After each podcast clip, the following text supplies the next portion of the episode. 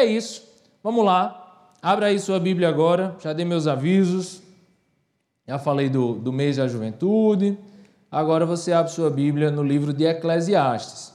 Essa série TBT, que é uma série baseada aqui no livro de Eclesiastes, com certeza é uma série muito importante para a vida de todos, muito jovem e tal. Eu sei que a gente está num momento meio complicado ainda, né, de você convidar pessoas e tudo, mas é, não deixe de convidar pessoas para essa nossa série do TBT. Com certeza, muita gente pode ser abençoada, mesmo que ela assista de, assista de casa, ou se você puder trazê-la aqui, mas divulgue, né? Eu divulguei, eu fiz um TBT meu aí, uma foto com minhas irmãs. Eu acho que eu tinha o quê, meu Deus? Devia ter uns oito anos. Então já faz o quê? Já faz 15 anos essa foto que eu postei hoje. Então você posta lá, bota TBT, série da Rede Nuvem e tal, convide pessoas. A gente está com as campanhas bem legais aí também, relembrando esses nove anos agora de Rede Nuvem, né? Então, eu disse nove, mas eu acho que são dez, gente. Alguém. São nove? Ah, beleza, beleza. Então, Juan disse.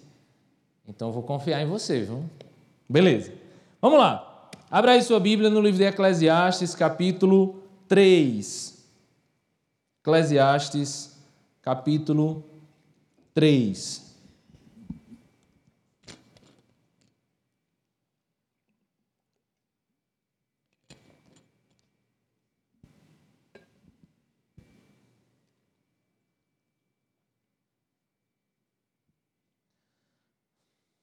O texto principal da gente é do versículo 9 ao versículo 15.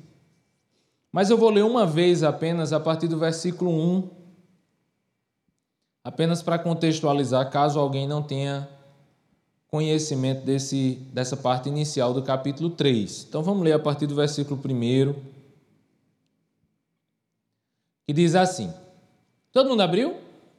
Amém? Alguém não amém? Diga não amém. Amém. Todo mundo amém. Diz assim: Para tudo há uma ocasião certa. Há um tempo certo para cada propósito debaixo do céu. Tempo de nascer e tempo de morrer. Tempo de plantar e tempo de arrancar o que se plantou. Tempo de matar e tempo de curar. Tempo de derrubar, tempo de construir. Tempo de chorar, tempo de rir, tempo de prantear, tempo de dançar tempo de espalhar pedras, tempo de ajuntá-las, tempo de abraçar e tempo de se conter, tempo de procurar e tempo de desistir, tempo de guardar e tempo de jogar fora, tempo de rasgar e tempo de costurar, tempo de calar e de falar, amar, odiar, lutar e viver em paz. Versículo 9 é o texto principal da gente hoje, até o 15. O que ganha o trabalhador com todo o seu esforço? Tenho visto o fardo que Deus impôs aos homens. Ele fez tudo apropriado ao seu tempo. Também pôs no coração do homem o anseio pela eternidade. Mesmo assim, ele não consegue compreender inteiramente o que Deus fez. Descobri que não há nada melhor para o homem do que ser feliz e praticar o bem enquanto vive. Descobri também que poder comer, beber e ser recompensado pelo seu trabalho é um presente de Deus. Sei que tudo que Deus faz permanece para sempre. A isso nada se pode acrescentar e disso nada se pode tirar. Deus assim faz para que os homens o temam. Aquilo que é, já foi. E o que será, já foi anteriormente. Deus investigará o passado. Vamos orar? Senhor Jesus, louvado seja teu nome, ó Pai. Obrigado a Deus pela tua palavra. Obrigado a Deus por estar conosco, por cuidar de nós, por, nos trazer aqui essa noite. Livra-nos de todo mal, livra nossa família de todo mal. Nos faz vencer, ó Deus, tudo isso que tem acontecido no país e no mundo. E fala conosco, ó Deus, esse texto, essa série, ó Deus, baseada nesse livro que é um livro de tanta sabedoria, Senhor, e que fala tanto aos jovens, que esse livro, ó Deus, possa falar aos nossos corações e que possamos crescer durante todos esses sábados, ó Deus, que estaremos juntos. Abençoa a nossa vida E é assim, ó Deus, que nós te oramos e agradecemos por tudo. No nome santo de Jesus. Amém.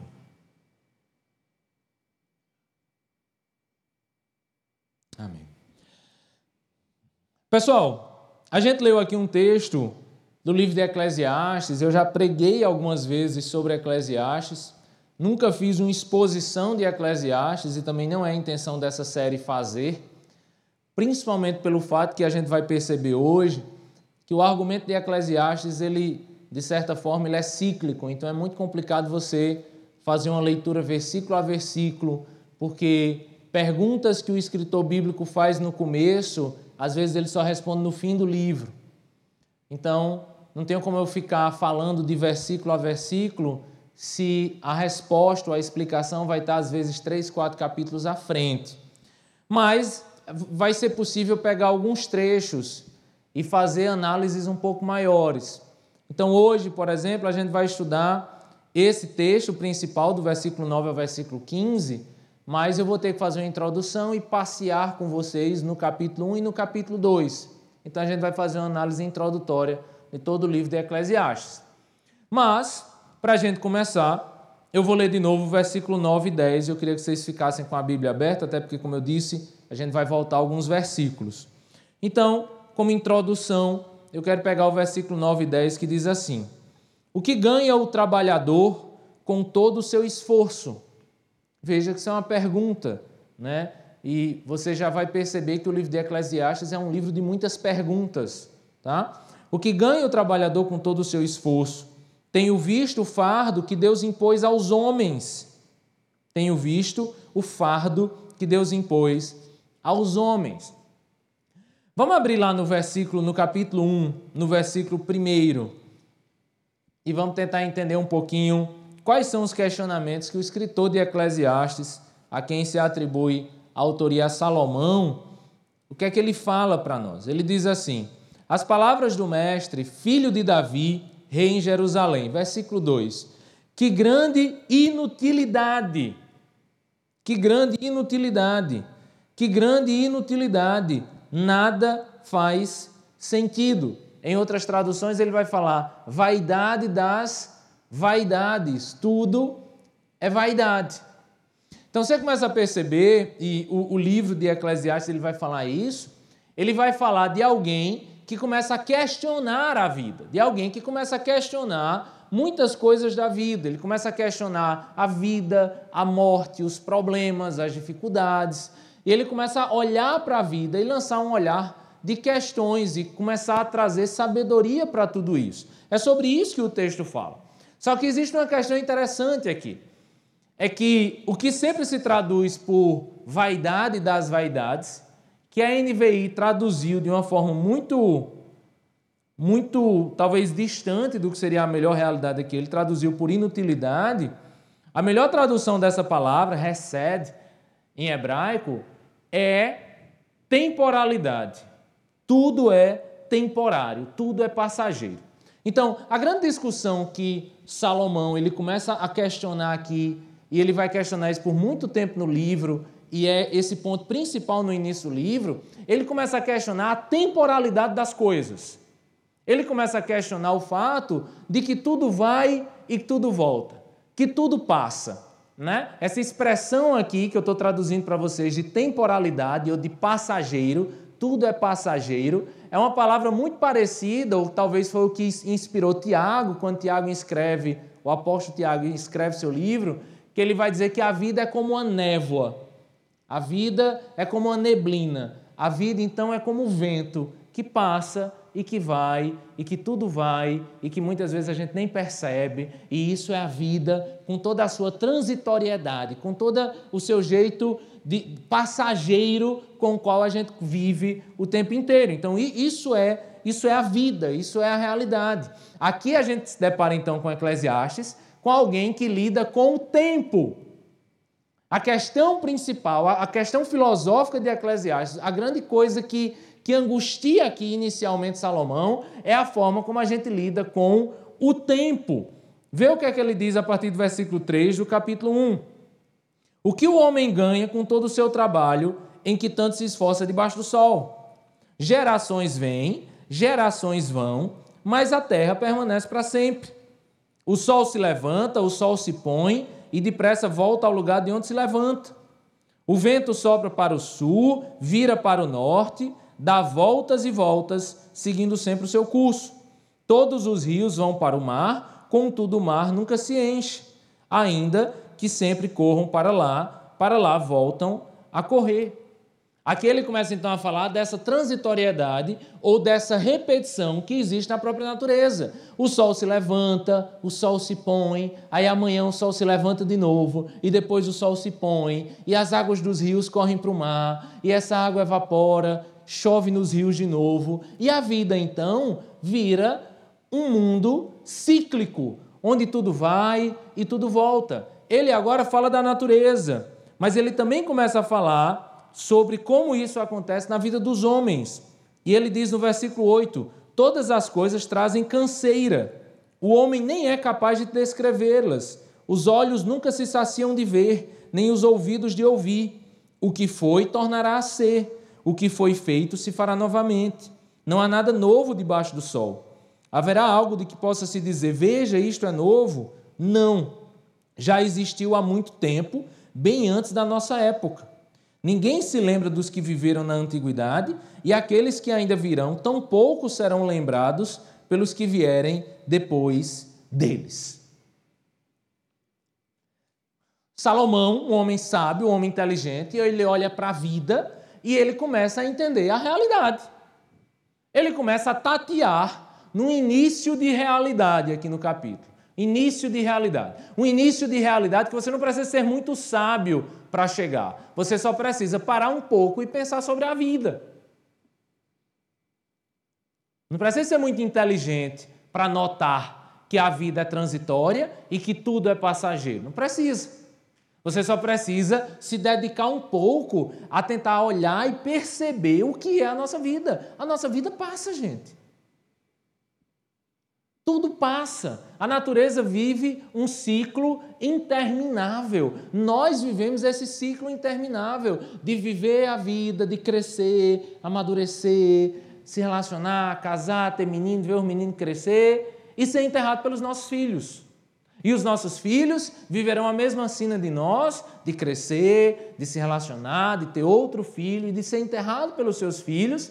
E às vezes esse mundo é um mundo de tantas angústias que vemos o desespero de não ter pais enterrados pelos seus filhos, mas de às vezes também ter pais enterrando seus filhos. Que mundo é esse? Que mundo é esse onde você faz tantas coisas e pode construir tantas coisas e pode fazer grandes casas e pode construir grandes coisas, mas o próximo que vier depois de você pode destruir todas essas coisas? Que mundo é esse? O que se ganha então com esse mundo? O que se ganha então com essa vida, sabendo que nessa vida tudo é temporário, tudo é passageiro, tudo não é inútil. E não poderia ser essa a tradução da NVI, né? não poderia ser essa a melhor tradução, porque se eu tivesse com um cara dizendo que tudo é inútil, então fecha o livro e, e acaba, né? Não tem mal o que fazer. Se ele está dizendo que não tem utilidade alguma, e com certeza a gente vai ver, não é esse o argumento final do livro de Eclesiastes. O que a gente precisa entender é que muitas pessoas, dotadas de suas premissas, interpretaram o livro de Eclesiastes e muitas vezes interpretaram de uma forma pessimista, nihilista, e com certeza o livro de Eclesiastes não é esse. O livro de Eclesiastes é um livro que nos ensina sobre alegria. E eu quero chegar nisso com vocês, eu quero fazer essa interpretação de Eclesiastes com vocês. Não teria sentido, então, Salomão dizer que tudo é inútil, mas tem total sentido dizer que tudo é passageiro.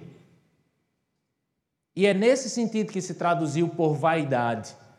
Não vaidade como se num sentido negativo de vaidoso, não era isso que a, a, tradução gostaria de dizer, o mundo é vaidoso, não é isso. A vida é vaidosa, não é isso. A questão é que a vaidade é passageira. Né? Que coisa mais passageira do que a vaidade? Você dá luzes no cabelo, dá 15 dias, já está a raiz preta. Né? Minha esposa disse que ela tem que fazer um plano cabeleireiro.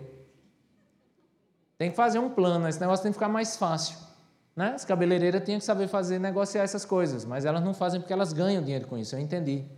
Não é porque você pinta e pinta o cabelo, a raiz, a raiz está assim. Ah, não sei o que, não sei o que, ah, caiu o meu cabelo, vou ter que fazer não sei o que. Tudo passa, a vaidade passa. Você faz uma maquiagem. Vocês, quem é marido, quem é namorado, né, sabe que coisa engraçada é isso. Eu chamei uma maquiadora para ir lá em casa. Eu faço, amor, você chamou uma maquiadora para ir, na sua, ir lá em casa? Foi, amor. Vai fazer a maquiagem do casamento. Aí paga não sei quantos 600 reais para fazer uma maquiagem do casamento. Quando você gasta 600 reais para comprar um vestido para o casamento, eu acho legal, porque no outro casamento vai de novo. No outro casamento, troca casa amiga. Ela vai com o vestido da amiga, a amiga vai com o vestido dela. Vira moeda de troca para ficar trocando com outras amigas. Então ali você comprou um produto. Agora, você pagar por uma maquiagem, só as mulheres sabem o valor disso. Nós, homens, não sabemos. Talvez algum homem aqui saiba. Feliz a mulher que casar contigo, varão. Contigo, né? Contigo não existe não. Cara, você paga, paga uma maquiagem, você pagou não sei quanto. A primeira suada que der já foi embora 50 reais. Se for casamento e chorar, 30 reais. Aí eu vou contando, quando ela chega de casa do casamento e vai tomar banho, 100 reais foi embora no, no chuveiro.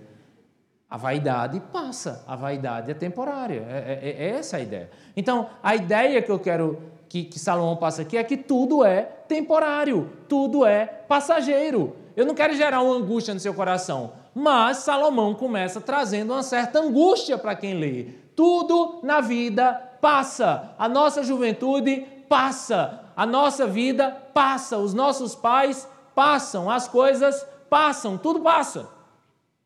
E, e todos sabem disso. As pessoas sabem disso, elas sabem tanto disso que toda a história da, da humanidade, as pessoas lutam contra o tempo. Toda religião luta contra o tempo.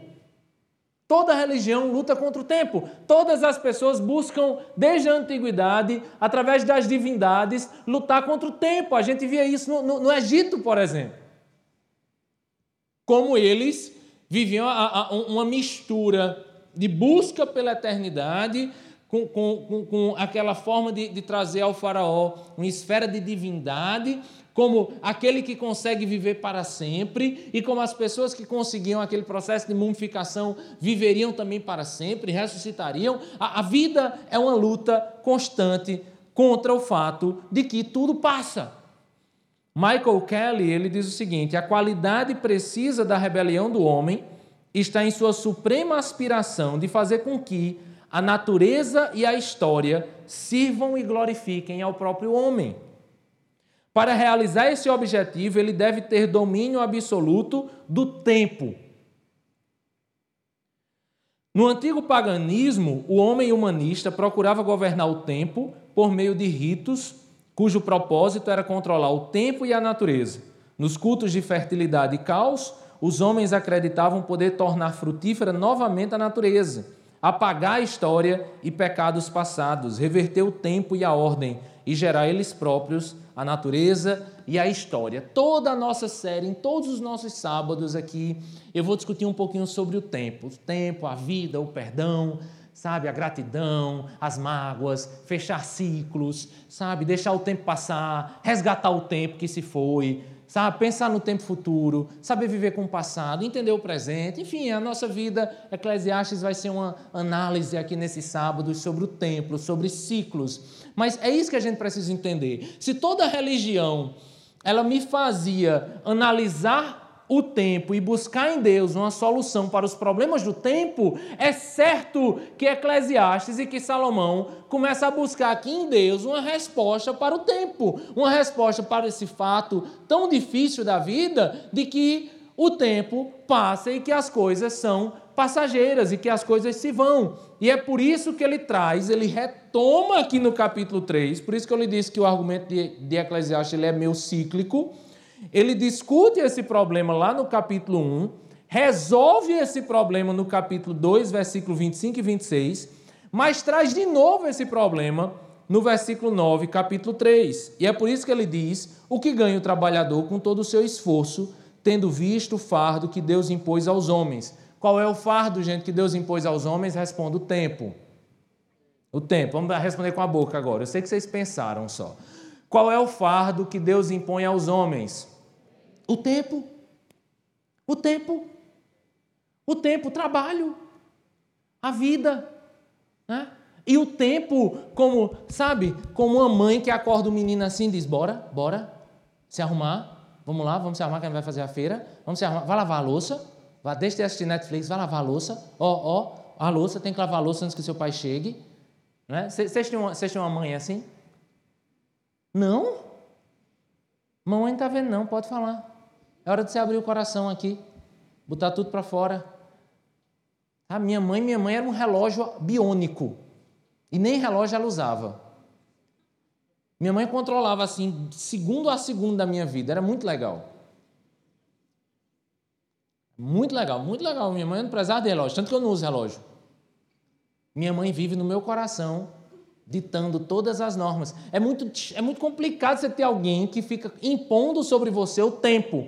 Salomão se vê aqui tendo sobre si a ideia de que Deus é aquele que impõe o tempo sobre nós. Isso é muito complicado.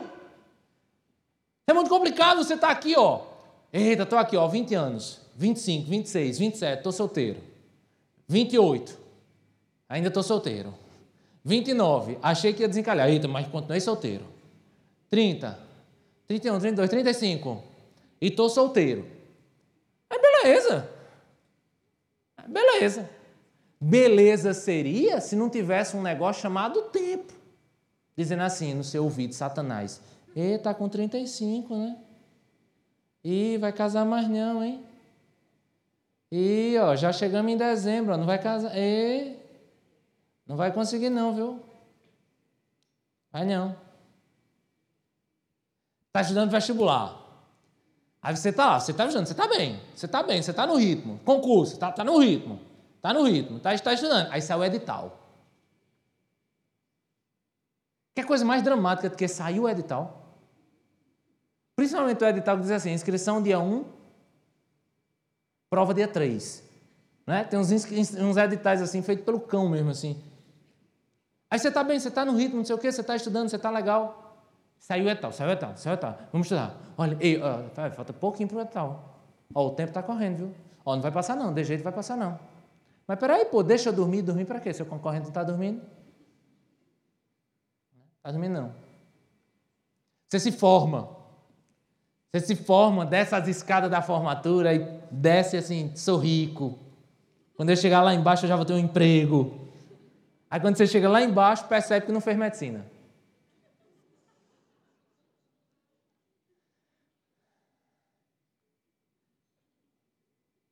Percebe então que aí, aí beleza, você está desempregado, formado desempregado.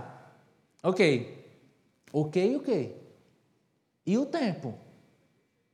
No grupo do WhatsApp da turma, o primeiro diz: estou empregado, ó, consegui emprego não sei onde. Aí o outro diz: me empreguei também. Aí o outro diz, passei no concurso. Aí tua mãe diz, e tu? Aí tu diz para tu mesmo, e eu? Seis meses desempregado.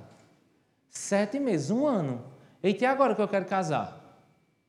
Se você prestar atenção, as coisas não seriam tão pesadas e tão difíceis se não fosse um fardo colocado sobre a nossa vida chamado de tempo tempo, a temporalidade das coisas. Esse é o grande fardo que Deus coloca sobre a nossa vida. Logicamente, além das coisas aqui, que é o trabalhar com cansaço e tudo mais. Mas o grande fardo é o tempo, é você saber que o relógio está passando, o tempo está passando e nós queremos realizar, concretizar determinadas coisas na nossa vida, mas nós acabamos muitas vezes vencidos pelo tempo. O tempo vai nos angustiando, o tempo vai nos dando ansiedade, o tempo vai nos deixando ansiosos, porque nós não vemos o tempo chegar. Esse é o grande fardo que o escritor, então, começa a perceber na vida dele. Mas ele diz no versículo 11, olha o que ele diz no versículo 11: Tenho visto, né, o versículo 10, tenho visto o fardo que Deus impôs aos homens, mas, esse mais é meu, tá? Mas, versículo 11, ele, ele quem? Deus fez tudo apropriado. Deus fez tudo apropriado ao seu tempo. Deus fez tudo apropriado ao seu tempo. E ele também pôs no coração do homem o anseio pela eternidade. Mesmo assim, ele não consegue compreender inteiramente o que Deus fez. Eu tentar explicar um pouquinho aqui para você. A primeira coisa, então, que Salomão vai dizer é o seguinte: Eu sei que Deus coloca sobre nós esse fardo do tempo. Deus coloca sobre nós o fardo do tempo. Mas, mesmo sabendo que Deus coloca sobre nós o fardo do tempo, Deus faz tudo apropriado no seu tempo. Apropriado aqui é Iapé, que significa formoso. Deus faz tudo formoso no seu tempo. Apesar dele impor sobre nós o tempo, o começo do capítulo 3 diz que todas as coisas têm um tempo apropriado para acontecer. Olha o que ele diz no versículo 1: Para tudo há uma ocasião certa, e há um tempo certo para cada propósito, propósito debaixo do céu. Ou seja, qual é o argumento de Salomão? Apesar de que Deus impôs sobre nós o tempo, esse próprio Deus que impõe sobre nós o tempo é o Deus que tem um tempo determinado, e não apenas um tempo determinado, entenda, ele tem um tempo formoso para cada coisa. Ele tem um tempo formoso para cada coisa, para cada tempo. E aí ele diz: olha, tem tempo de nascer, tem tempo de morrer, tem tempo de se abraçar, de namorar, de beijar na boca, tem tempo de se afastar, tem tempo de de se distanciar, tem tempo de plantar, tem tempo de colher, tem tempo de arrancar. Isso significa que nós viveremos tudo isso? Não, não é isso que significa. Não significa que você necessariamente vai começar um namoro e vai acabar. Não significa. Significa simplesmente que não importa. E aí ele faz essa poesia linda, né? Que é chamar poesia do tempo de Eclesiastes. Mas a poesia do tempo de Eclesiastes, ela significa somente uma coisa. Eu posso viver todo esse tempo na minha vida. E o tempo, de certa forma, é um fardo que Deus coloca sobre a minha vida. Mas Deus tem o controle sobre todo o tempo da minha vida. Deus tem o controle sobre cada fase da minha vida. Deus não tem apenas o controle, Deus faz com que tudo seja formoso no seu tempo. Deus não simplesmente permite as coisas no, num tempo na nossa vida. Deus permite as coisas num tempo formoso na nossa vida, no tempo certo da nossa vida, na hora certa da nossa vida. Deus não simplesmente faz as coisas, Ele faz no tempo certo. Ele impõe um tempo sobre todas as coisas e esse tempo, apesar de que humanamente falando, nós olhamos para esse tempo com um certo ceticismo ou com uma certa raiva, ou olha para o tempo como uma coisa ruim, como uma coisa difícil, mas o escritor de Eclesiastes, Salomão, ele nos diz que esse tempo não precisa ser um fardo, porque Deus faz todas as coisas acontecerem num tempo formoso. Você não arranjou namorada ainda porque não era o tempo. O namorado errado que arranjou, arranjou porque foi fora do tempo. Não passa no concurso, não passou porque não era o tempo. E esse tempo vai chegar, Tiago, e eu sei se vai chegar. Eu sou Deus. Agora, se chegar, vai chegar não apenas em qualquer tempo vai chegar num tempo formoso, num tempo apropriado. Eu não gosto da palavra apropriado porque parece muito mecânico. Eu, eu gosto da palavra formoso porque ele tem um senso estético. Porque se a nossa vida fosse um quadro pintado por Deus, se a nossa vida fosse um quadro pintado por Deus, Deus não ia simplesmente nos colocar no quadro. Deus não ia simplesmente te jogar nessa pintura. Deus ia fazer uma pintura formosa, bela, esteticamente aceitável. Algo que você consegue olhar e apreciar pela beleza e pela sabedoria da construção. Um quadro talvez expresse mais o senso estético, mas é mais comum quando a gente pensa na nossa vida como um livro. E aí, se pensarmos na nossa vida como um livro, a saga do herói, né, que vai ser vivida nessa história da vida, da nossa vida, Deus faz com que as coisas certas aconteçam nos capítulos mais belos e mais perfeitos que poderiam acontecer. O problema é que quando nós lemos o livro, quando nós olhamos para o próprio livro da nossa vida, a gente não entende as coisas. E é por isso que o escritor de Eclesiastes diz que Deus coloca o senso de eternidade no nosso coração. Todos nós temos um senso de eternidade no nosso coração. Porque todos nós fomos feitos à imagem e semelhança de Deus. Não nós cristãos, todos, independentemente de religião, foram feitos à imagem e semelhança de Deus. Isso faz com que exista um senso de eternidade no nosso coração. O tempo nos angustia, primeiramente, porque nós não fomos feitos para o tempo. O tempo ele é consequência do pecado. Nós fomos feitos para a eternidade. Então, todos nós temos um senso de eternidade no nosso coração. Agora, em detrimento de ter o senso de eternidade no nosso coração, dado desde a criação, o pecado mancha o nosso discernimento e não nos permite apesar de ter senso de eternidade no nosso coração, o pecado não nos permite olhar além do tempo. E é por isso que ele diz que Deus fez tudo formoso ao seu tempo e também pôs no coração do homem o anseio pela eternidade, mas mesmo assim ele não consegue compreender inteiramente o que Deus fez. Deus então escreve a história da nossa vida, escreve esse roteiro da nossa vida, faz isso de maneira formosa. Então eu podia, eu podia interpretar dessa forma, né? Se isso aqui fosse a história da sua vida, digamos que isso não fosse a Bíblia, tá? Para não ser heresia. Isso aqui é a história da sua vida, da sua vida. Coisa linda.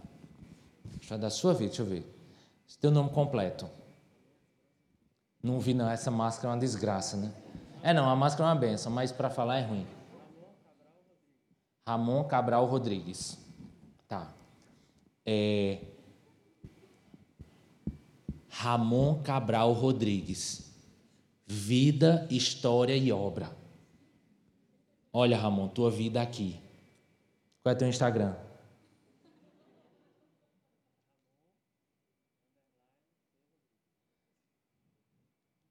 Ramon underline C Rodrigues arroba. Aí imagina aqui o livro de Ramon. Aqui está o livro. Toda a sua vida está aqui, Ramon. Do começo até o fim. Já está escrito. O livro da nossa vida, gente, na cabeça de Deus, já está escrito. Você tem noção disso? Já está o livro completo. E aí, Ramon, eu tenho o privilégio de estar com toda a tua história aqui escrita. Só que tu não sabe. Entendeu? Eu, que aqui estou interpretando Deus, Ramon, que aí está interpretando Ramon mesmo, estou aqui e eu já escrevi a história de Ramon. Eu já sei a história de Ramon. Já está aqui todinha, Ramon. Ó, coisa linda. Estou só olhando os TBT, ó. Eita, TBT, TBT, TBT, TBT. Não, aqui é hoje mesmo. Aí tô aqui, Ramon, tô no hoje. Estou no hoje. Mas olha o tanto de coisa, cara, que tem para frente. E tu não sabe. Entendeu? Tu não sabe. Imagina se eu tivesse que a gente estava aqui, já que tu estava aqui, hein?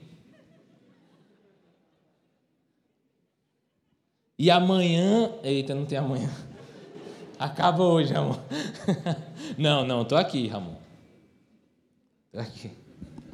Péssima piada para fazer num tempo desse, né? Aqui, aqui, aqui, aqui. E corona. Hum. Não, não, brincadeira. Péssima piada, péssima piada. Então, cara, olha só que coisa interessante, né? Aqui é o livro da nossa vida. Nós estamos até aqui. Daqui para trás é TBT. Daqui para trás é TBT. Daqui para frente eu não sei. Você não sabe. Você não sabe. Daqui para frente não sabe. Tu vai casar quantos anos? Profetiza aí, diga alto.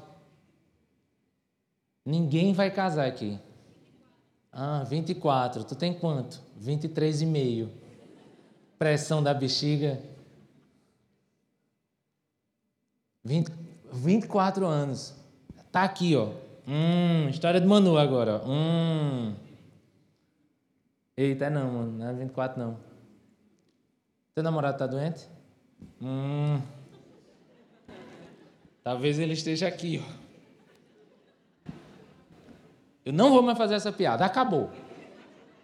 Acabou. Eu, o que eu quero dizer, entender é o seguinte. Ninguém vai vir mais pro culto, né? Porque... Cala de máscara, todo aqui. Daqui para trás é TBT. Daqui para frente eu não conheço. Eu sei de uma coisa: Deus escreve tudo e determina tudo num tempo formoso. Eu sei que tudo que está escrito aqui na frente do livro, depois de amanhã e a partir de hoje, eu sei que tudo que está aqui na frente e tudo que já foi é formoso, porque Deus faz tudo formoso. E Deus vai ter o tempo certo. Ah, não foi com 24, mas foi aqui, ó, foi com 25. Ah, ó, você teve filho aqui, ó. Aqui nasceu seu filho, ó. Deus botou aqui no tempo certo. Ah, mas eu queria só com 30, Senhor. Não, mas o melhor tempo para você foi esse, foi com 27. Ah, e aqui? Ah, aqui veio os, os trigêmeos. Trigêmeos, Jesus. Ah, mano, tua vida. Ah, trigêmeos, é, trigêmeos. Mas eu queria só dois. É, veio cinco. Né? Caramba, cinco é, mas você vai ver, é o melhor. Esse é o formoso, tá bom? Beleza. Só que eu já sei que tudo é formoso, mas qual é o problema? Eu não sei o fim do livro.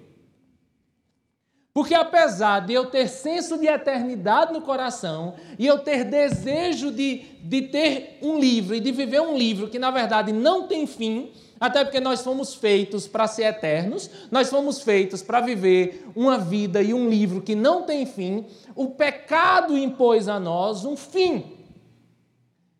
E o pecado impôs a nós esse fim inicial, né, esse primeiro fim, essa primeira morte.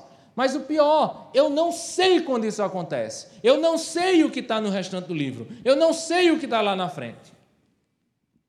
Então, esse é o dilema. Vamos começar de novo.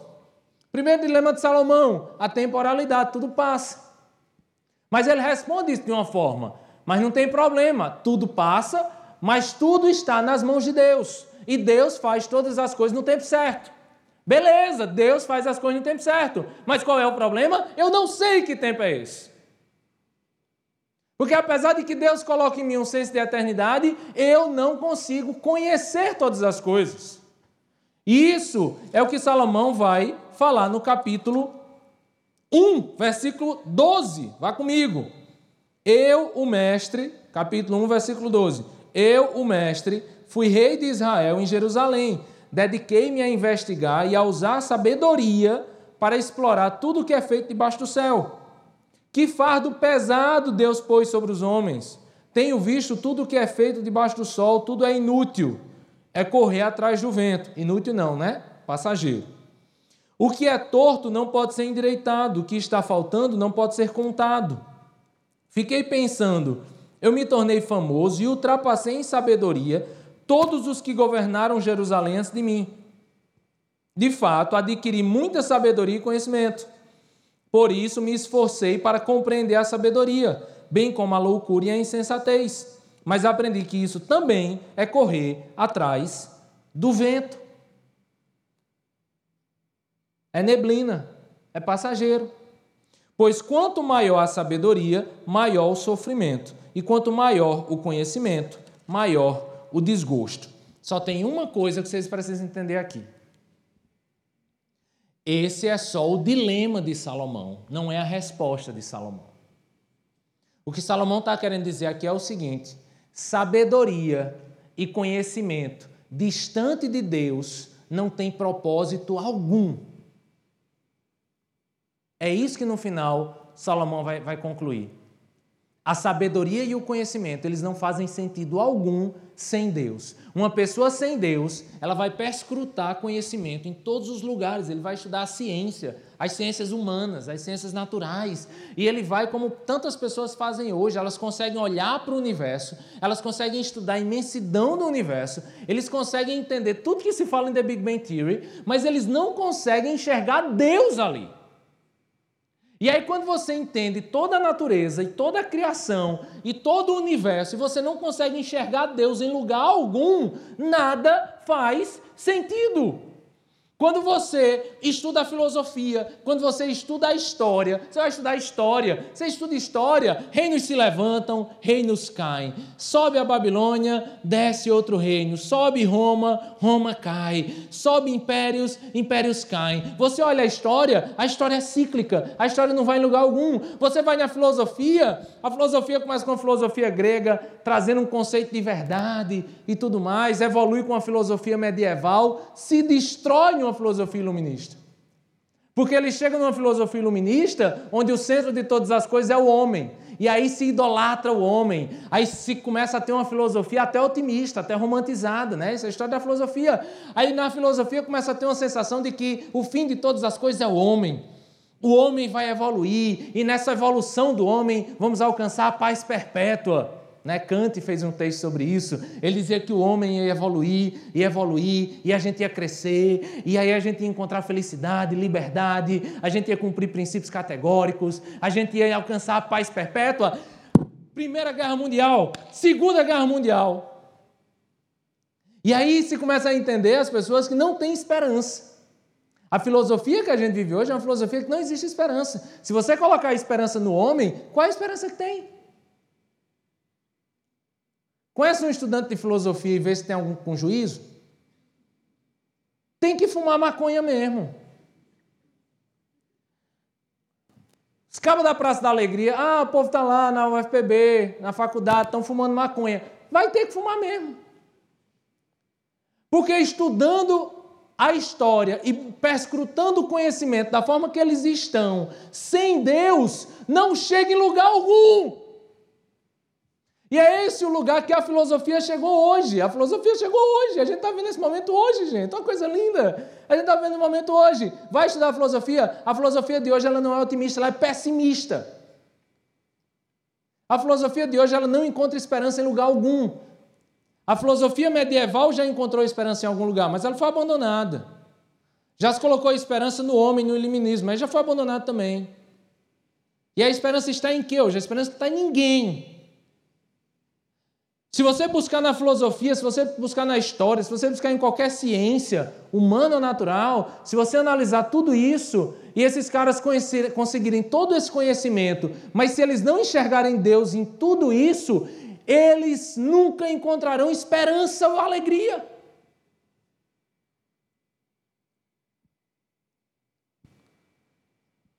Todo conhecimento e toda a sabedoria afastada de Deus, ela só tende a me levar para o buraco, para o pessimismo e para uma vida nihilista, para uma vida longe de Deus, para uma vida sem propósito e sem esperança alguma, sem alegria alguma.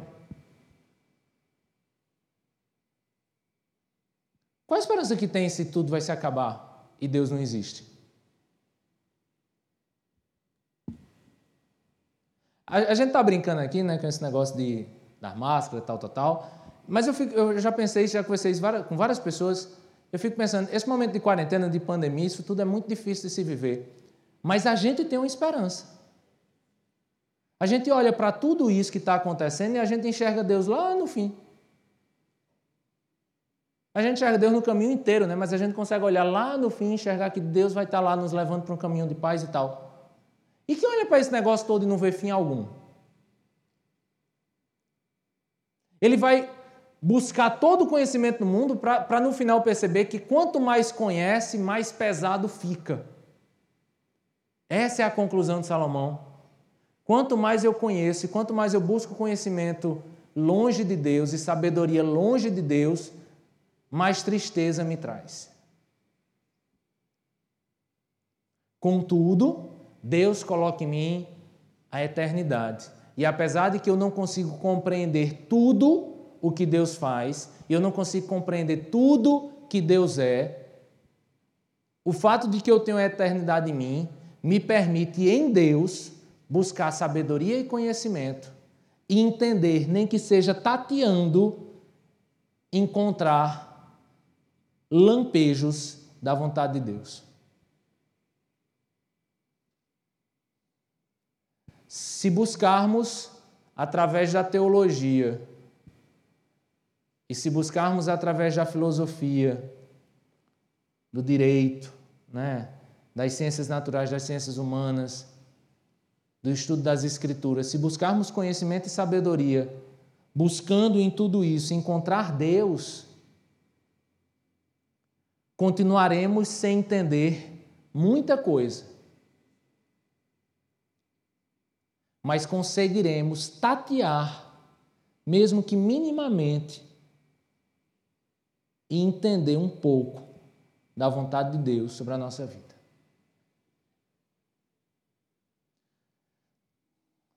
O livro de Eclesiastes não diz que toda sabedoria é fútil. Ele diz que toda sabedoria sem Deus é fútil. Mas tudo aquilo que eu estudo e que eu busco conhecer mais de Deus, mais da Sua palavra, mais da ciência, toda vez que eu procuro olhar essas coisas e eu consigo encontrar mais de Deus. Eu continuarei temporal. Nós continuaremos temporais. Mas o senso de eternidade que existe no nosso coração vai nos permitindo conhecer um pouco mais sobre os planos de Deus na nossa vida e na humanidade.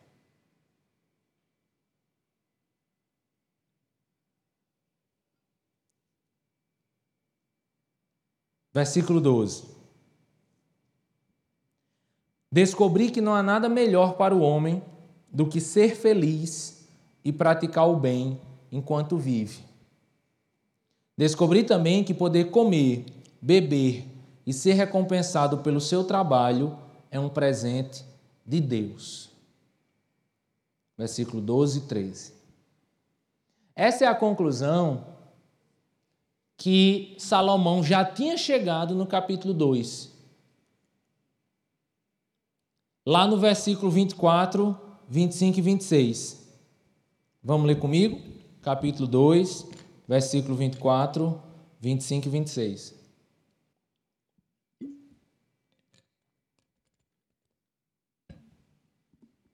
Ele diz: Para o homem não existe nada melhor do que comer beber e encontrar prazer em seu trabalho. E vi que isso também vem da mão de Deus. E quem aproveitou melhor as comidas e os prazeres do que eu? Ao homem que o agrada, Deus dá sabedoria, conhecimento e o que, gente? Felicidade. Eu disse para vocês que Eclesiastes é um livro sobre alegria.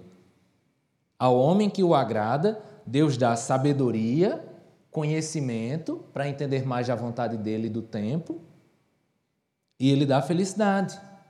Quanto ao pecador, Deus o encarrega de ajuntar e armazenar riquezas para entregá-las a quem o agrada. Isso também é inútil, passageiro, é correr atrás do vento. Eu não vou ler com vocês, mas se a gente fosse ler o capítulo 2, você ia ver que ele começa a discutir sobre os bens. E ele começa a discutir sobre a temporalidade dos bens. E ele vai dizer: quem é que teve mais bem do que Salomão? Quem é que teve mais mulheres? Quem é que teve mais riquezas? Ouro, prata? Quem é que teve mais do que Salomão? Ninguém teve mais do que ele. Qual a conclusão que Salomão chega? Salomão chega a uma seguinte conclusão: ter todos os bens e ter toda a riqueza e gozar todos os prazeres dessa vida sem Deus também não faz sentido algum. A conclusão de Salomão é essa. Eu quero revisar porque eu vou encerrar.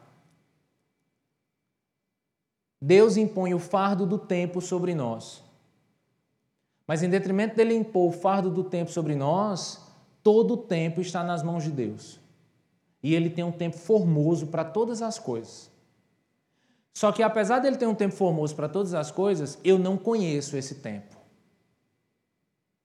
E logicamente, através de eu buscar conhecimento e sabedoria em Deus, ele pode me dar. E ele pode me dar com isso até mesmo felicidade. Então, sabendo que Deus impôs esse peso do tempo e ele tem o melhor tempo para nós, e eu não sei todas as coisas, o que cabe ao meu presente é viver o tempo. E é aproveitar aquilo que Deus me dá nesse tempo. Até mesmo comer, beber e se alegrar com meus amigos. Porque isso é uma bênção que Deus dá para nós. Porque no final, o que Salomão vai dizer é: a, a natureza indo e voltando sem Deus não faz sentido algum, mas com Deus é a criação perfeita dele. O homem, as gerações vêm e vão, e sem Deus isso não faz sentido algum, mas com Deus tudo faz sentido. A sabedoria e o conhecimento sem Deus é peso, mas a sabedoria e o conhecimento com Deus é felicidade. E agora o que nos resta é unicamente viver o nosso tempo. E vivendo o nosso tempo, aproveitar o nosso tempo e se alegrar com aquilo que Deus nos dá no nosso tempo. O grande problema do livro de Eclesiastes é que ele sempre foi lido por pessoas que têm visão dualista da vida. As pessoas elas não conseguem olhar para Eclesiastes e entender esse tipo de coisa. Porque em algum momento na história, em um momento longo da história, se entendeu que nossa vida com Deus e nossa religião, ela só tem a ver com as questões espirituais da vida. Se você já leu O Nome da Rosa de Humberto Eco, ele traz uma perspectiva importante e interessante sobre, por exemplo, o humor na igreja. E como o humor ele é satanizado na igreja.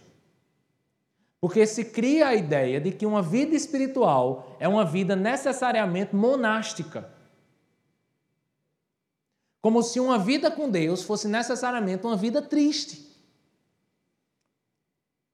A gente chama isso de ascetismo. Uma religião ascética, né? É uma religião em que ela entende que ela precisa se afastar das coisas desse mundo para poder viver uma vida com Deus. Só que essa não era a religião que tinha na cabeça de Salomão, isso não era a vida de Salomão. Salomão não entende que Deus é um Deus apenas dentro da igreja. Salomão não entendia que Deus era um Deus que cuidava do tempo só quando se falava de oração ou quando falava de, de, de, de sei lá o quê, de jejum ou, ou, ou de coisas voltadas para a igreja. Não, Salomão entendia que Deus estava comigo em todo o tempo. Em todo o tempo. Deus está guiando todo o tempo. Deus se preocupa assim com o tempo que eu vou passar no concurso. Deus se preocupa assim com o tempo que eu vou conseguir fazer uma viagem, que eu sempre quis fazer uma viagem. E Deus tem um tempo formoso para o momento que você vai fazer essa viagem. Deus tem um tempo formoso para as coisas mais importantes da vida, como para as coisas que você acha que são as menos importantes da vida. Deus tem um tempo formoso para as coisas que são espetaculares e extraordinárias, mas também para as coisas que são rotineiras e comuns. Deus está guiando nisso que você chama de rotina e que Deus chama de vida. Nisso que a gente chama de tédio e que Deus chama de alegria do dia a dia. Deus está guiando então cada momento da minha vida, tanto os momentos religiosos como os momentos seculares, todos. Deus guia todos os momentos da minha vida. Deus me permite, gente, bênçãos de, de, de alegria, de felicidade, de, de prazer, que são bênçãos dele. O prazer, a alegria também vem de Deus. A ideia de que ser cristão, ser cristão, é, eu sou cristão. É a vida, né, rapaz? É o jeito, né? É cristão, é. E ser cristão é o quê? É ser, é ser triste, é? É ser feio? Ah, é deixar o cabelo sovaco crescer? É andar com as roupas feias? Ser cristão é isso? Não, ser cristão não é isso. Ser cristão é monastério? Não, ser cristão não é monastério. Ao contrário. Espiritualidade monástica, ela me ensina muito. Eu já estudei muito espiritualidade medieval, gosto muito, eu gosto, respeito, valorizo, aprendo muito com, com espiritualidade católica. Já, já, li muito sobre isso, mas, mas digo e repito: espiritualidade monástica é fácil. Você se trancar num convento e orar o dia todo é fácil. Difícil é você, no meio de um dia cheio de problema, com os funcionários, com, com, com amigo de trabalho, com, estudando, trabalhando, não sei o quê, você encontrar Deus no meio desse tempo. Difícil é você conseguir viver uma espiritualidade no meio de um plantão, no meio de, de, de um dia de trabalho, no meio de, de, um dia turbulento. Difícil é você viver espiritualidade no dia a dia. Difícil é você encontrar Deus e, e, e achar Deus e procurar Deus em momentos corridos da vida. Só que Deus nos dá e Deus está em todos esses momentos. Eu preciso que você entenda isso, meu Deus. Deus está em todos os momentos, em todo o tempo. Na hora que você acorda, na hora que você vai no banheiro, na hora que você toma banho, na hora que você toma café, na hora que você vai trabalhar, na hora que você vai estudar para passar no concurso, na hora que você vai almoçar, na hora que você vai namorar, na hora que você volta da casa do namorado, na hora que você vai assistir uma série da Netflix. Deus está em todo tempo e ele nos presenteia com tantas coisas todos os dias. E tudo, Salomão olha para tudo, tudo, tudo. Ele olha para tudo da vida dele e ele diz: aquilo que me alegra, aquilo que me dá prazer, e isso é santificado, isso é presente de Deus. Isso é presente de Deus. Tudo que Deus me dá, a bênção de sair daqui, de, de, de fazer uma aglomeração evangélica, tudo de máscara, tal, um metro e meio, tal, tal Aí você vai, ó, vai, num restaurante, sai daqui, vai comer um açaí, entendeu? Aí você vai, aí você brinca com seus amigos e ri, e sei o quê, como açaí, e, e, e, tal, e rouba o açaí do amigo, e é caro, e tal, tal, tal, e, e, e não sei o quê, e, você volta para casa alegre. Quem foi que permitiu isso, gente? Foi o cão? Foi Deus! Foi Deus! Foi Deus! É Deus! É Deus que dá amigo para a gente, é Deus que nos dá a bênção de poder aproveitar a vida. Ah, você não vai sair não para sair não, você não quer aglomerar. Você vai chegar em casa, você vai assistir Amazon Prime. Que Deus te deu a bênção de ter 10 reais por mês para pagar. Olha como Deus é maravilhoso. Quem foi que deu os 10 reais? Quem foi que deu os 10 reais? Deus. Quem foi que permitiu o Amazon Prime para você? Deus. Quem foi que colocou um seriado massa lá para você assistir? Deus. Quem foi que fez aquela pipoca maravilhosa de manteiga com sal que você vai comer depois no micro-ondas e vai comer todinha dentro daquela bandeja com um copo de refrigerante? Deus! Deus! Quem vai te dar um amigo para ficar te abusando, para você chorar assistindo um filme do lado dele?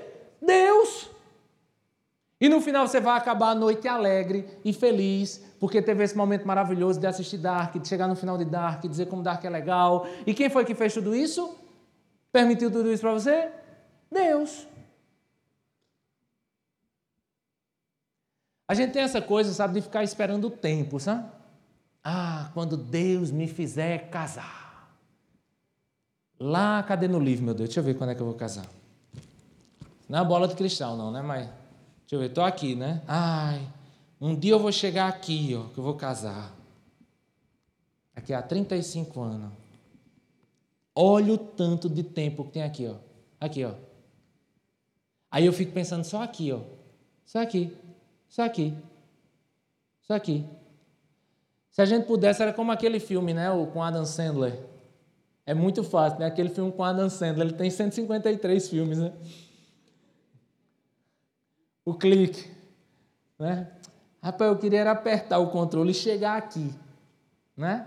Entrando na, na, na, na noite de núpcia. Eita, já quer entrar na noite de núpcia, né?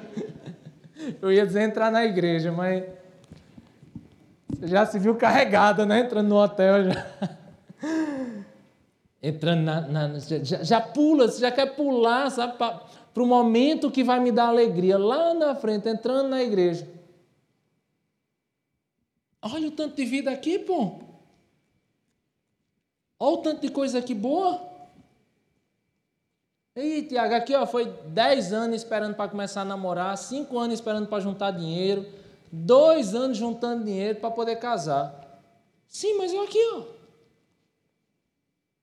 Tem muita alegria aqui, gente. Tem muita felicidade aqui. Eu sei que você está aqui no meio do caminho, mas tem muita coisa boa aqui. Salomão chama de beber e comer e gozar a vida de forma santa, lógico, de forma purificada diante de Deus, mas Deus nos dá a bênção de viver tanta alegria. Não vejo a hora de casar e viajar, que quando eu casar eu vou viajar para não sei onde. Rapaz, quem disse para você viajar para casar para viajar? Tem esse, o passaporte só vai colado, é? Não sabia não. Viaja solteiro também. Viaja solteiro também. Vixe, rapaz, eu queria tanto, eu vou ser feliz tanto aqui quando eu passar no concurso. Rapaz, o cara que não passa no concurso também é feliz também, viu? Eu sou prova viva disso, que eu nunca passei. Entendeu? Você pode ter vida assim também. Ah, mas quando eu, quando eu namorar eu vou ser feliz. Oxi, e solteiro não é feliz não, é? Solteiro é feliz também, viu gente? E tem muita felicidade também antes de começar a namorar. Primeiro que o dinheiro é em dobro. Né? Primeiro você come muito mais. Muito mais. Solteiro come muito mais. Solteiro vai e volta na hora que quer. Né? Solteiro é muito bom também, gente. É um tempo massa. Ah, mas eu estou doido para chegar aqui a parte namorar. Deus tem tanta coisa aqui no meio do caminho. Tanta coisa. Aí você vai dizer, Tiago, eu já entendi que Deus faz tudo no tempo formoso. Eu já entendi que eu posso conhecer mais desse tempo. E eu já entendi que eu tenho que aproveitar o presente naquilo que Deus me der. Agora me diga uma coisa. Versículo 14. Eu sei que tudo que isso que Deus faz permanece para sempre. E isso nada se pode acrescentar, e disso nada se pode tirar. E Deus faz isso para que os homens o temam. Deus faz isso para que os homens o temam. Olha a conclusão de Salomão aqui, gente. Vou revisar com você. Deus faz o tempo. Esse tempo é um fardo para mim. Mas eu desculpo que Deus faz tudo no tempo formoso. Eu não posso conhecer tudo, mas eu posso conhecer alguma coisa. Conhecendo alguma coisa, eu posso aproveitar o tempo que eu tenho. Agora, uma coisa é verdade: você nunca vai saber tudo. Aí a pergunta final é: por que Deus faz isso com a gente? Por que Deus faz isso com a gente? Você já pensou na história de Jó? Todo mundo acha linda a história de Jó. A história de Jó é muito complicada. Primeiro que é um livro que tem 39 capítulos de gente falando besteira. Jó tem uns amigos sem futuro, que chega perto dele, ele perdeu tudo, perdeu filho, perdeu dinheiro, perdeu boi, perdeu, perdeu a ação da, do Nubank, perdeu tudo, fez um trade sem futuro, perdeu tudo. Ele foi de um milhão ao mil. E aí, chega ainda uma mulher endemoniada, fala besteira do lado dele, aí para acabar o moído, ainda chega um monte de amigos sem futuro e começa a falar um monte de besteira para ele. São mais de 30 capítulos de amigos falando inverdades para ele. Você tem noção? No final, Deus vem, restaura todas as coisas de Jó. Só que tem uma coisa que pouca gente nota no livro de Jó. Vamos ver o livro de Jó? O livro assim, o livro da vida, tipo de Ramon. Jó está aqui no meio. No meio da vida, Jó perde tudo. Depois de um tempo, beleza, Jó restaura tudo. Só que tem uma coisa que a gente não nota. Jó teve tudo restaurado, mas não Deus não disse a Jó porque tudo aquilo aconteceu. Você tem noção? Porque, como eu lhe disse, a gente não tem conhecimento para entender todas as coisas. E o próprio Deus, apesar de Jó ter perguntado, por que Deus, por quê? Sabe o que é que Deus responde? Quando Jó pergunta a Deus, por que isso tudo aconteceu na vida dele, sabe o que é que Deus responde? Onde é que você estava comigo na hora que eu estava criando o universo? Pode acabar com aquela faca tramontina. Tchum, tchum, pronto, acabou a, a história aqui. Olha a cortada que Deus disse. Na verdade, Deus disse assim: não é da sua conta. Aí disse: é Deus, eu vou escrever isso. Aí Deus fez: então escreva aí. Onde é que você estava na hora que eu estava criando o mundo? Isso é um meme, né? Se não é, devia ser. Faz e me marca. Tá? Onde é que você está na hora que eu estava fazendo o mundo? Rapaz, tu quer cortada maior do que essa? Quem é você para achar que tem que saber alguma coisa da vida? Eu deixo você saber uma coisinha ou outra. Rapaz, o que a gente sabe da vida, a gente sabe uma coisinha ou outra. E levanta a mão para o céu e agradeça, porque uma coisinha ou outra Deus te disse o porquê. Mas tem coisas, gente, que a gente não sabe o porquê. Não sabe o porquê. Eu já contei para vocês que eu namorei sete anos e o que até hoje eu não sei o porquê eu demorei tanto para casar. Casamos bonitinho, limpinho tal, mas foi sete anos de luta. Eu desconfio que Deus me fez demorar tanto para casar, demorar, né? Eu sei que foi tudo no tempo formoso, mas eu fico achando que era para poder ficar dizendo isso na pregação. Só isso. Ó, namorei sete anos. Para pegar um desgraçado que está lá, ah, tô namorando cinco. Aí eu, é, namorei sete. Ou seja, sofri mais que você. E por que o teu foi sete? Eu sei. Eu perguntei a Deus, mas ele fez. Não é da tua conta? Eu não sei. Aí a pergunta é: por que Deus faz isso? Por que nessa luta contra o tempo, que você está lutando aí contra o tempo para casar, para conseguir um emprego, para se firmar profissionalmente, para passar no mestrado, para conseguir passar no concurso, para conseguir casar, para ter um filho. Por que você está nessa luta contra o tempo? Por quê? Porque Deus permite a gente viver esse dilema contra o tempo. Por quê? Porque por uma coisa só, para que nós o temamos. Para que a gente possa temer a Deus. Porque não existe ninguém mais arrogante do que aquele que acha que tem domínio sobre a sua vida. Ninguém é tão arrogante até o momento que descobre que perdeu o controle da vida. Ninguém é tão arrogante até o avião começar a cair e ele perceber que ele não tem domínio sobre o avião. A arrogância vai até o ponto que você percebe que não tem domínio contra o tempo. Enquanto você acha que domina o tempo, você é arrogante. Quando você percebe que não domina o tempo, você teme a Deus. Eu demorei para casar e depois botei o tempo de ter filho, que foi bela, né? Aí eu disse: essa menina tem que nascer antes de 31 de março, que é o ano escolar, e não sei o quê. Fiz todo o tempinho direitinho do tempo dela nascer. Até que descobri que minha esposa não podia engravidar. E a gente ficou meses e meses em tratamento. Até a hora que eu disse assim: Deus, saiu tudo dos meus planos. Agora, Senhor, faz no teu tempo. Bela veio nascer quase um ano depois do prazo que eu tinha pensado. Aquele prazo arrogante que eu coloquei diante de Deus. Bela nasceu no tempo formoso. E quando ela nasceu, tudo aquilo me trouxe, e nesse processo todo, tudo isso me trouxe temor. Eu não controlo a minha vida. Eu não tenho domínio sobre o tempo. E tudo isso existe para que a gente tema a Deus.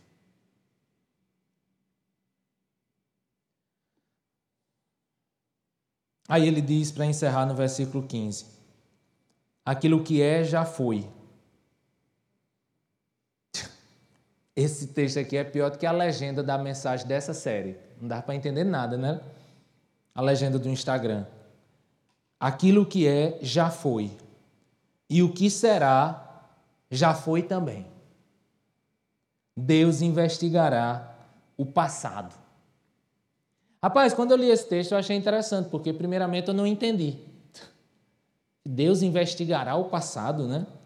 Aí eu fui tentar entender, né? Aqui na NVI mesmo ele já traz uma versão melhor, que ele bota na nota de rodapé, que isso aqui significa Deus chama de volta o passado. O que é já foi, o que vai ser também já foi anteriormente, mas Deus chama o passado. Olha o que esse texto diz, gente.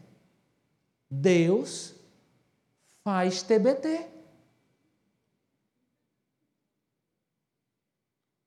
Heresia pouca para quê?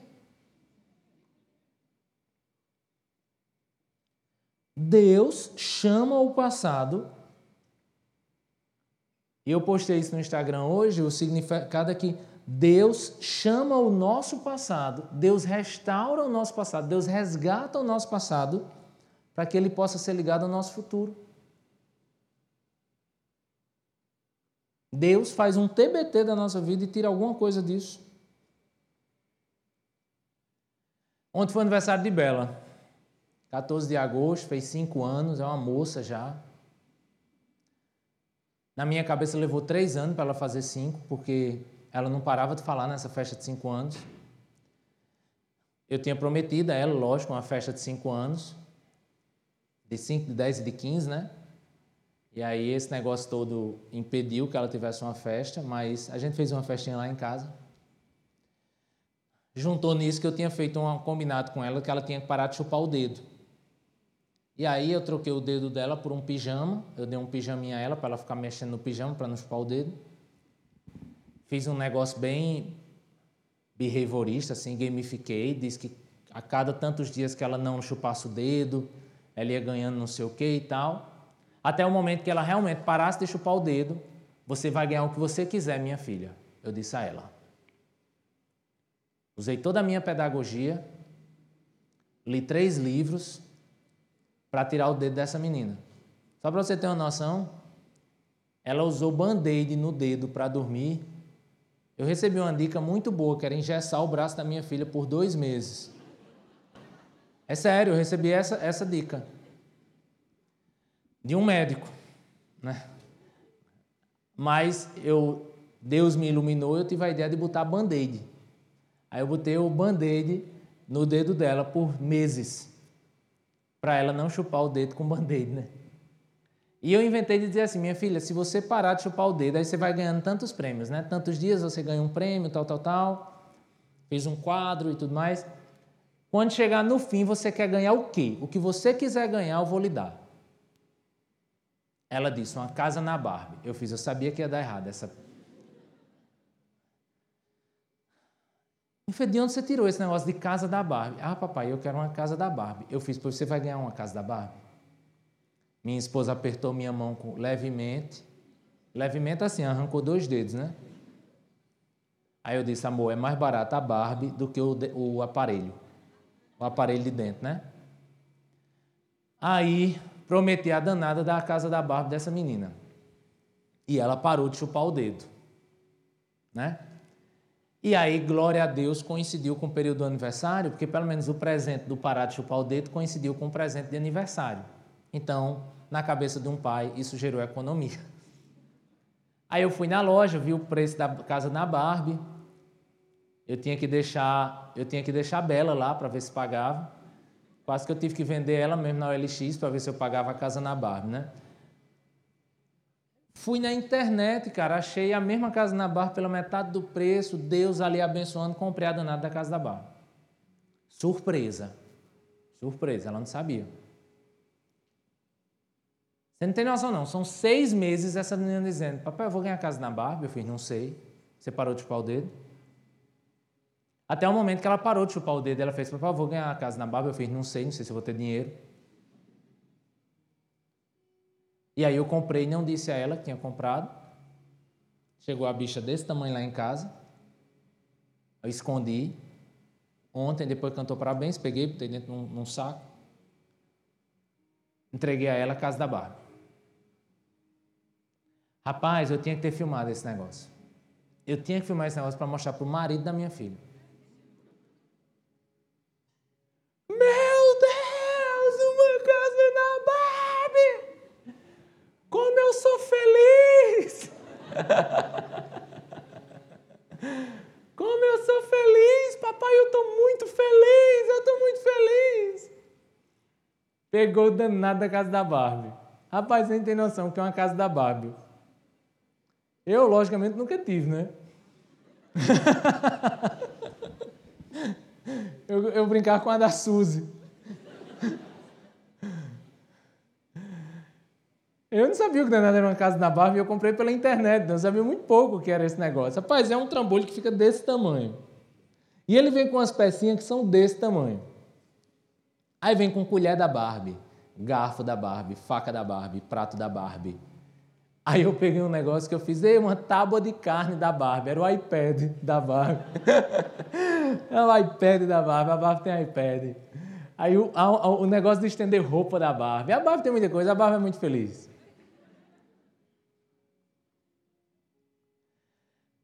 Mas aí aconteceu uma coisa engraçada, né? Porque ela começou a brincar com minha irmã. Minha irmã ali começou a se realizar, que nunca teve, coitado, uma casa na Barbie. Quase que Bela disse: Deixa eu brincar também, né, com minha irmã. Aí ficou lá na brincadeira. Aí minha irmã, que chegou no aniversário sem trazer o presente, porque chegou do trabalho e tal, disse assim: Bela, amanhã eu compro seu presente, tá? Porque hoje titia chegou do trabalho e não teve tempo de comprar o presente. Aí deixa eu só contextualizar uma coisa de presente para vocês. Em fevereiro foi o aniversário de Davi, meu outro filho. E Bela era a fiscal do presente. Ninguém gosta mais de presente que a minha filha, não. Primeiro porque Davi não brincou com um brinquedo dele. Quem brinca é Bela. Coitado, tem um ano, né? Apanha da menina de cinco, né? E quando estava no fim da festa de Davi, que foi em fevereiro, Bela chegou para mim assim e fez: Papai, é, todo mundo já trouxe o presente, tá? Eu falei: Minha filha, por que você está me dizendo isso?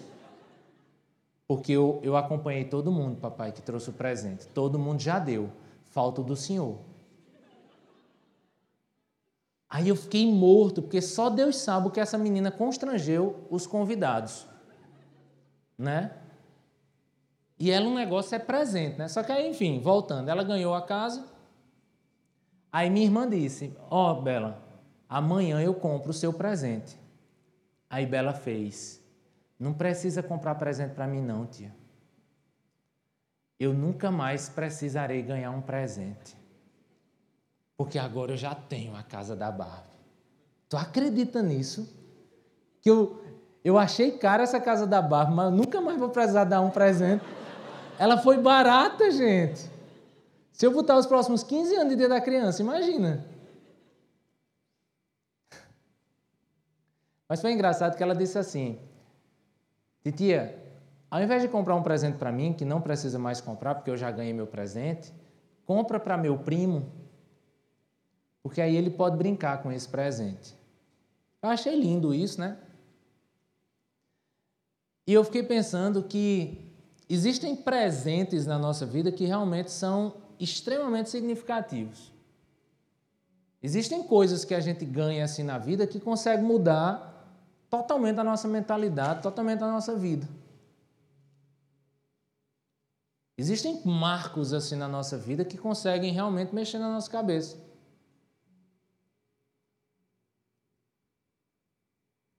Porque o que é interessante nesse brinquedo, dessa casa da Barbie, é que ela não para de brincar com esse negócio desde ontem, né? E hoje eu passei o dia brincando de barco com ela.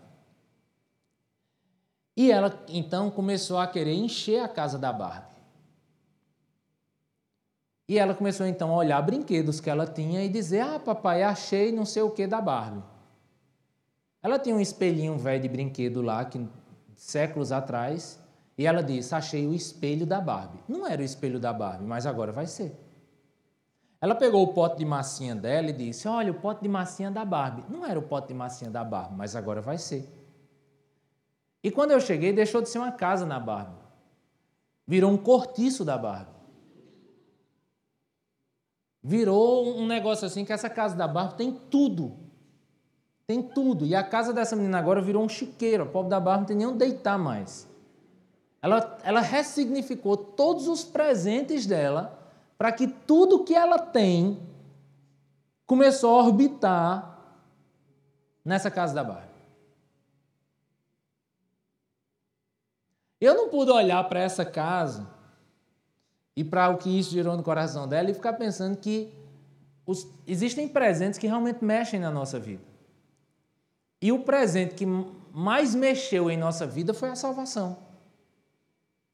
O dia em que nós encontramos o Senhor e ganhamos uma nova casa nele, ele diz: Na casa do meu pai há muitas moradas, ele diz isso para nós. Ele diz: Ele nos dá um lugar novo para viver, ele nos dá uma vida nova. Tudo isso muda. Toda a nossa cabeça muda, mas muda mais do que isso. Porque tudo que a gente já tinha na nossa casa, ele começa a girar em torno dessa nova casa, que é uma vida com Deus. Então você começa a pegar conhecimentos que você já tinha, só que isso agora começa a orbitar dentro da casa de Deus. Você pega valores que você tinha e você os ressignifica para os valores da casa de Deus. E você começa então a ressignificar todas as coisas. Algumas coisas elas não vão fazer sentido, você vai jogar fora, outras coisas vão. E o que é a nossa vida, gente, se não encher nossa casa de coisas novas?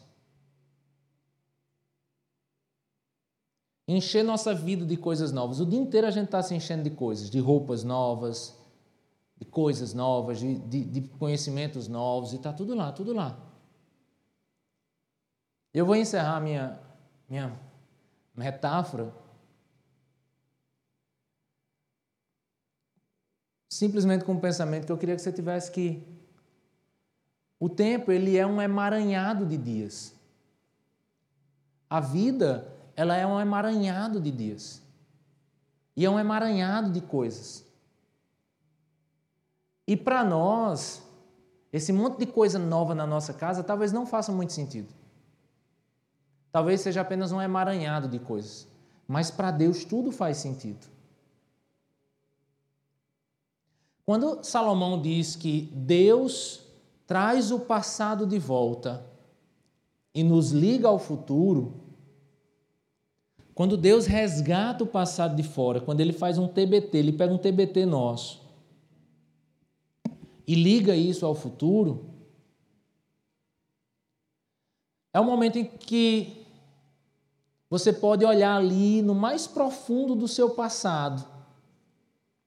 Uma coisa que para você talvez não teve sentido algum. Uma coisa que estava escondida na, na, na última gaveta da sua casa. E Deus consegue chegar no hoje e ele consegue desenterrar coisas lá do nosso passado. Ele consegue trazer para o hoje. E ele consegue ressignificar e tornar belo toda a nossa história.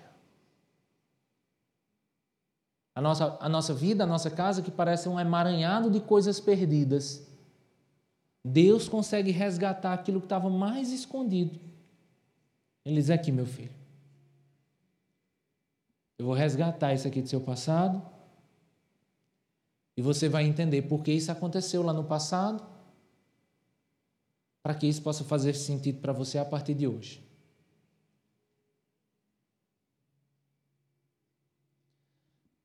Eu botei um TBT hoje com minha irmã.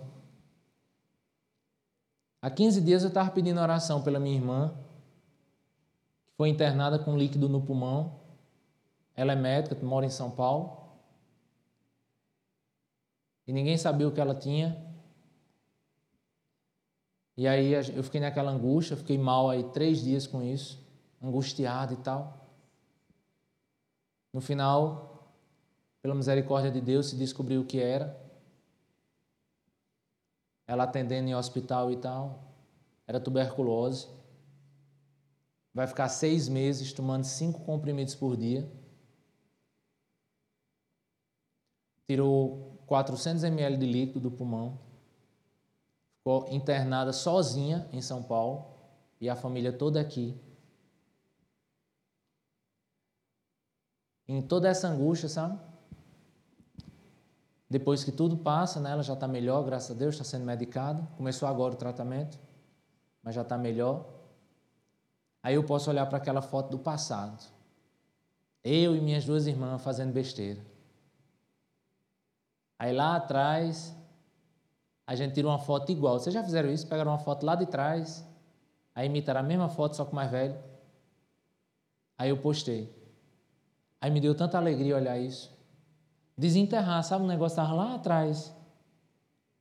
Para que isso hoje, no presente, fizesse sentido e eu entendesse como eu amo minha irmã, e como eu me preocupo com ela, e como eu, eu devo, e como eu falho em orar mais por ela. Sabe, me preocupar mais com ela, em ligar mais para ela e tentar ser mais irmão. Se eu fosse desenterrar uma música do meu passado e uma música que Deus constantemente traz para o meu presente, era uma música chamada O Tempo de Oficina G3, que ela fala sobre o tempo e o vento. Esse vento passageiro que é a nossa vida. E eu queria agora que vocês ouvissem essa canção, vocês prestassem atenção na letra para a gente encerrar. Preste atenção. Eu tinha 15 anos, eu não conhecia o Senhor e um amigo cristão me deu o CD de Oficina G3. E essa música me pegou muito forte. Mas eu só me converti aos 18 anos. E essa música começou, voltou a fazer parte da minha vida. E aí, em todo o meu dilema de vestibular, essa música ela sempre voltava para mim. Dizendo: caramba, como é difícil lutar com o tempo, mas. Mas Deus colocou sonhos no meu coração e e mesmo que o vento passe, mesmo que o tempo passe, mas. E aí eu passei no vestibular. Eu desci as escadas da formatura com essa música. Eu lembro que quando eu fiz 30 anos, eu acordei, coloquei no YouTube e a primeira música que apareceu foi essa. E eu lembro que eu chorei muito uh, ouvindo essa música. Quando eu olho para essa música e quando eu estava pensando nessa mensagem, me veio essa música de novo na cabeça. É quanto que Deus ficou olhando, pega as coisas lá do meu passado. E ele faz isso, sabe? Eu podia fazer uns 10 TBTs com essa música da minha vida. Mas Deus sempre sabe a hora de pegar uma coisa lá atrás do meu passado, trazer para o meu presente, para que isso possa me ajudar a dar passos para o meu futuro. Como Deus é especialista em pegar toda a minha história e fazer com que ela seja formosa e dar sentido a tudo isso. Apesar desse tempo, gente, nos massacrar tantas vezes, o nosso Deus é o Senhor do tempo, é o Senhor da nossa vida. Ele tem poder de resgatar coisas esquecidas por você e por mim e fazer com que tudo faça sentido nessa roda da vida, nessa rotina, nessa história.